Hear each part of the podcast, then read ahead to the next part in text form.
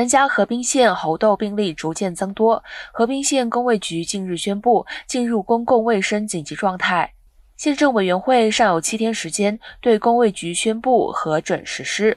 公卫局表示，现在县域猴痘患者或疑似病例达五十九例。公卫局官员表示，已经看到猴痘对感染者身体健康带来巨大伤害，以及对家人、朋友感情伤害。目前在公共卫生方面，应加强社区伙伴及地方领导，强化努力，最大的限度减缓，并且最终阻止猴痘病毒在社区传播。